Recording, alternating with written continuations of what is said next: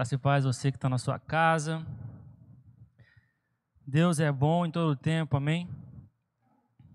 Você que está aqui, participa comigo, tá? Quando falar amém, vocês falam amém. Aleluia. Amém. Queridos, eu queria iniciar algo que Deus colocou no meu coração agora. E eu quero questionar você, você que está na sua casa, você que está aqui no. que veio trabalhar para que isso viesse a funcionar. Quem foi que disse: se quiserdes e ouvides, comerá melhor dessa terra? Quem foi que disse que eu posso tudo naquele que me fortalece? Quem foi que disse que o Senhor é meu pastor e nada me faltará? Quem foi que disse? Foi o próprio Deus, está na Sua palavra. Ele mesmo disse: Se quiserdes e ouvirdes, comerás o melhor dessa terra. E quem disse para você que vai faltar? Quem disse para você que disse que vai faltar, que está faltando? Eu posso te dizer que quem está dizendo isso para você é o diabo.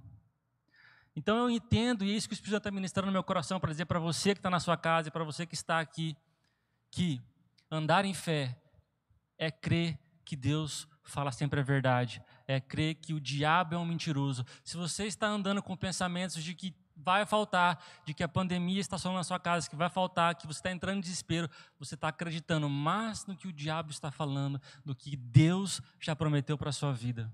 Amém? Aleluias. Receba isso. Andar em fé é andar, é andar acreditando que Deus fala sempre a verdade. Essa palavra nos diz isso, que Deus não é homem para que minta, nem filho do homem para que se arrependa. Aleluias. Amém.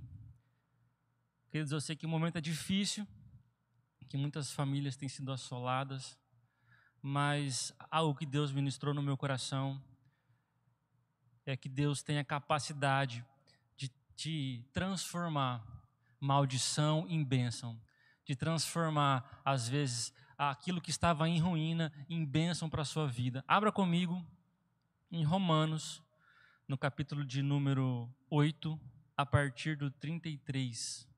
É isso mesmo? Romanos.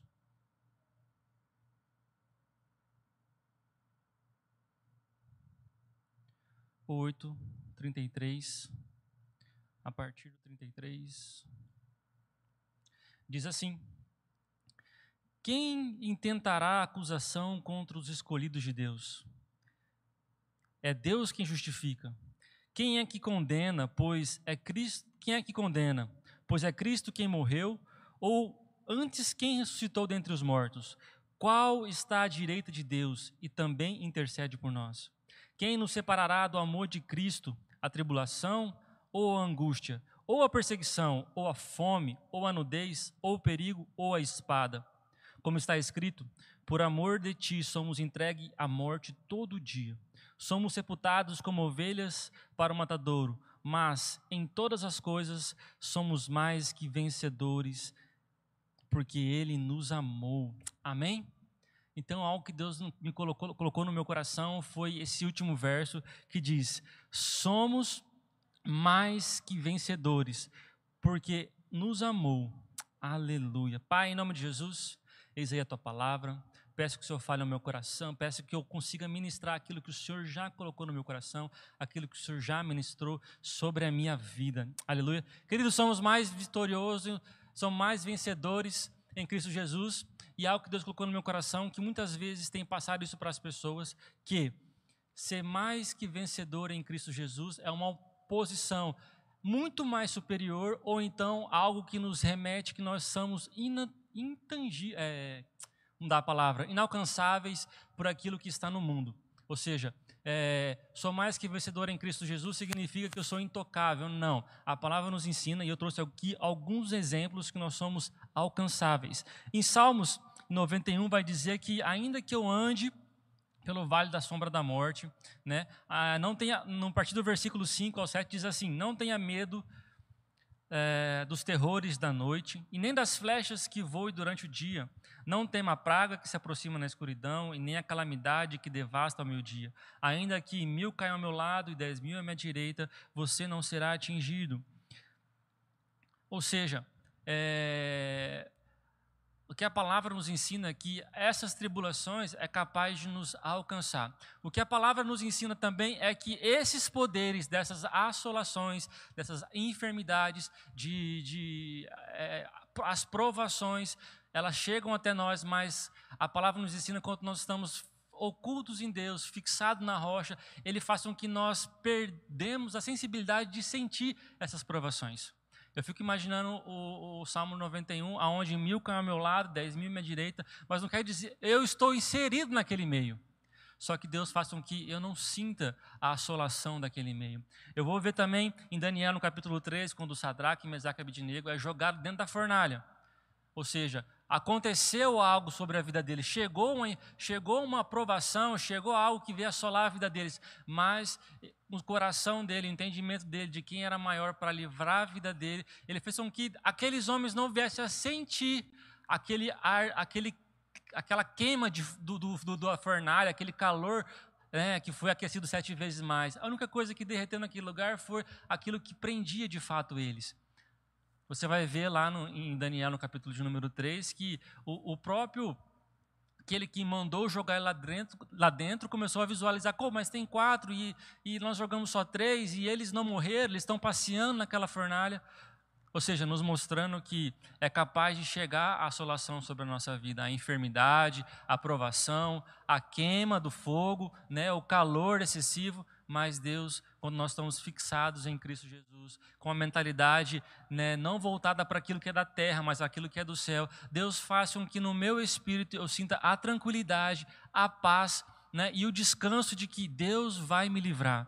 Amém? Outro exemplo que eu trouxe está lá em, em Atos, no capítulo de número 7.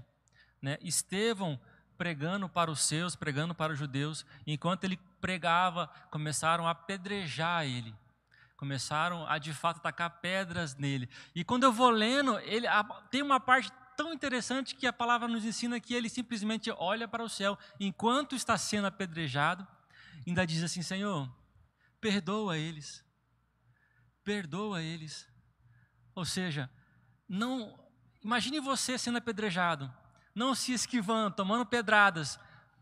Ou seja, Deus tirando essa capacidade de sentir a dor, de sentir-se assolado. Isso é um descanso em Deus. Então, ou seja, a palavra nos ensina que nós somos alcançados. O que Deus faz é com que nós não venhamos sentir essa dor, esse cansaço, essa fadiga, essa queima, né, essa assolação. A palavra também nos ensina que ainda que eu, é, como é que se diz? Puxa, fugiu agora da minha mente. É... Amém. Fugiu, amém. Aleluia. Então, assim, alguns pequenos exemplos que nos mostram que os problemas virão, mas eles têm prazo de validade. Mas ele, Deus faz com que nós não venhamos a sentir essa queima, essa assolação que o inimigo vem trazer para as nossas vidas. Amém? Eu tenho certeza que você já ouviu, você aí da sua casa, né, o versículo que diz: O diabo vem para matar, roubar e destruir. Amém? E eu entendo que essas três coisas é, não é o foco final dele. O foco final dele, quando eu estou lendo, estou estudando, é que ele vem roubar a sua fé, matar a sua fé. Então, quando ele vem roubar matar a sua família, o seu casamento, as suas finanças, a sua empresa, o seu ministério, a primeira pessoa que você acusa é Deus. O que o diabo quer, ele quer desvincular a sua comunhão com a de Deus. Então, ele quer enfraquecer a sua fé que você tem para com Deus. Ou seja, quando uma pessoa sua, um familiar seu morre, você fala: "Pô, Deus, por que você tirou ele de mim?" Quando você perde aquele emprego que você mais tinha, a primeira coisa que você fala, Deus, por que eu perdi esse emprego? Quando o seu filho reprova, algo acontece, a primeira coisa que acontece é você culpar a Deus. Então, o que o diabo quer não é só roubar, matar e destruir, mas ele quer minar a sua fé, minar a sua comunhão. Desde o começo foi assim. Então, ou seja, o diabo ele quer matar a sua família, não porque ele quer matar simplesmente a sua família, ele quer tirar a sua fidelidade com Deus, sua, ele quer estremecer a sua fé com Deus. Amém? Aleluia. Em João, abra comigo em João, capítulo de número 6. Nós vamos entender o porquê que ele quer minar a sua fé. Em João, no capítulo de número 6, no versículo de número 37, diz assim: Contudo, aqueles que o Pai me dá, que me, aqueles que o Pai me dá virão a mim, e jamais os rejeitarei. Ou seja, uma promessa de que aqueles que se achegam a Deus, o próprio Cristo jamais os lançará para fora. Mas, contudo, eu posso simplesmente rejeitar. Assim como o diabo começa a minar minha fé, o que, eu faço? Eu começo a me afastar daquilo que Deus tem para a minha vida. Um exemplo disso está lá no livro de, de Números, aonde Balaão influenciou o povo. O rei daquela época queria né, matar ali o povo de Israel, então ele chamou Balaão, falou: Balaão, profetiza contra aquele povo para que eu possa destruí-lo. E Balaão falou assim: não posso, porque toda vez que eu vou amaldiçoar, Deus falou assim: não posso amaldiçoar aquilo que Deus já abençoou. Então a estratégia de Balaão que passou para o rei falou assim: olha, você não, eu não posso amaldiçoar aquilo que Deus abençoou. Contudo, aquele povo pode deixar de ter essa fé, essa comunhão com Deus. E é o que acontece, aonde as meretrizes começam a se associar com os varões daquela terra, eles começam a idolatrar outros deuses, aí então se acende a ira de Deus contra aquele povo.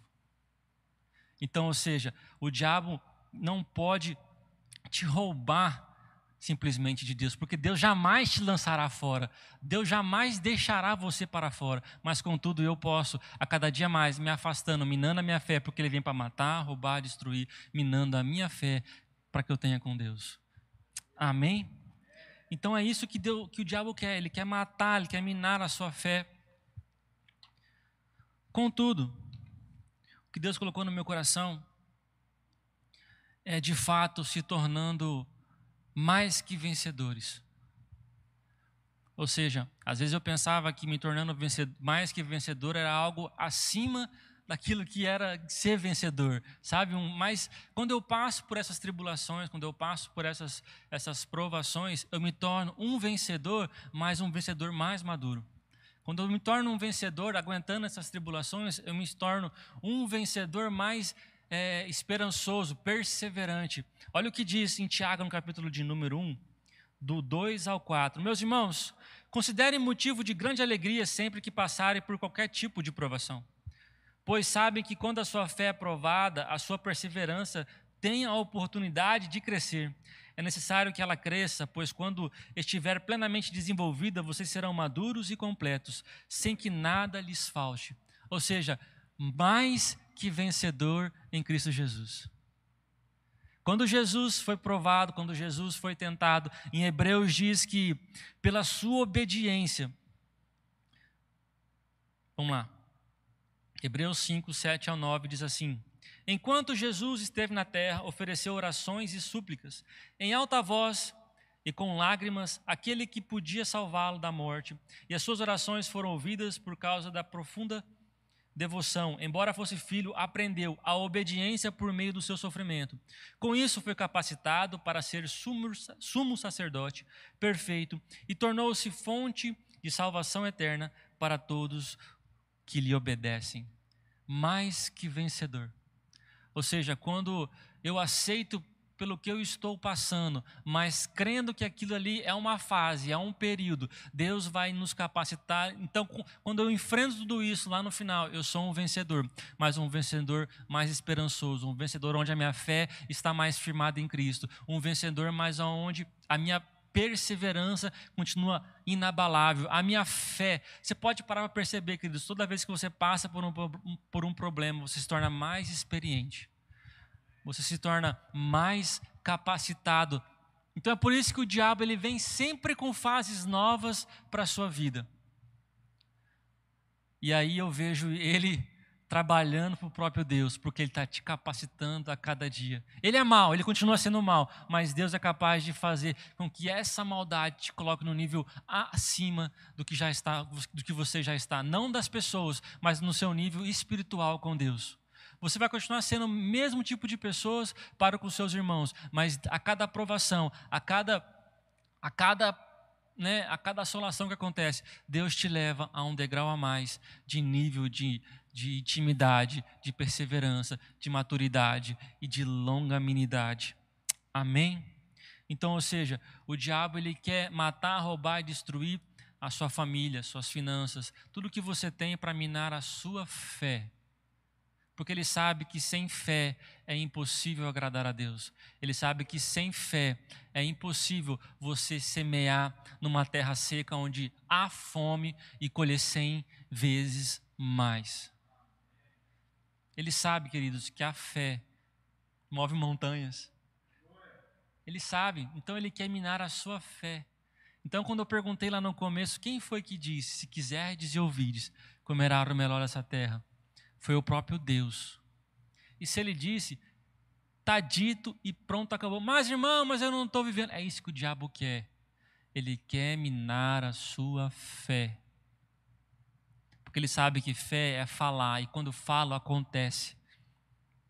Queridos, eu sei que muitas coisas estão acontecendo nesse mundo. Hoje nós estamos aqui de portas fechadas.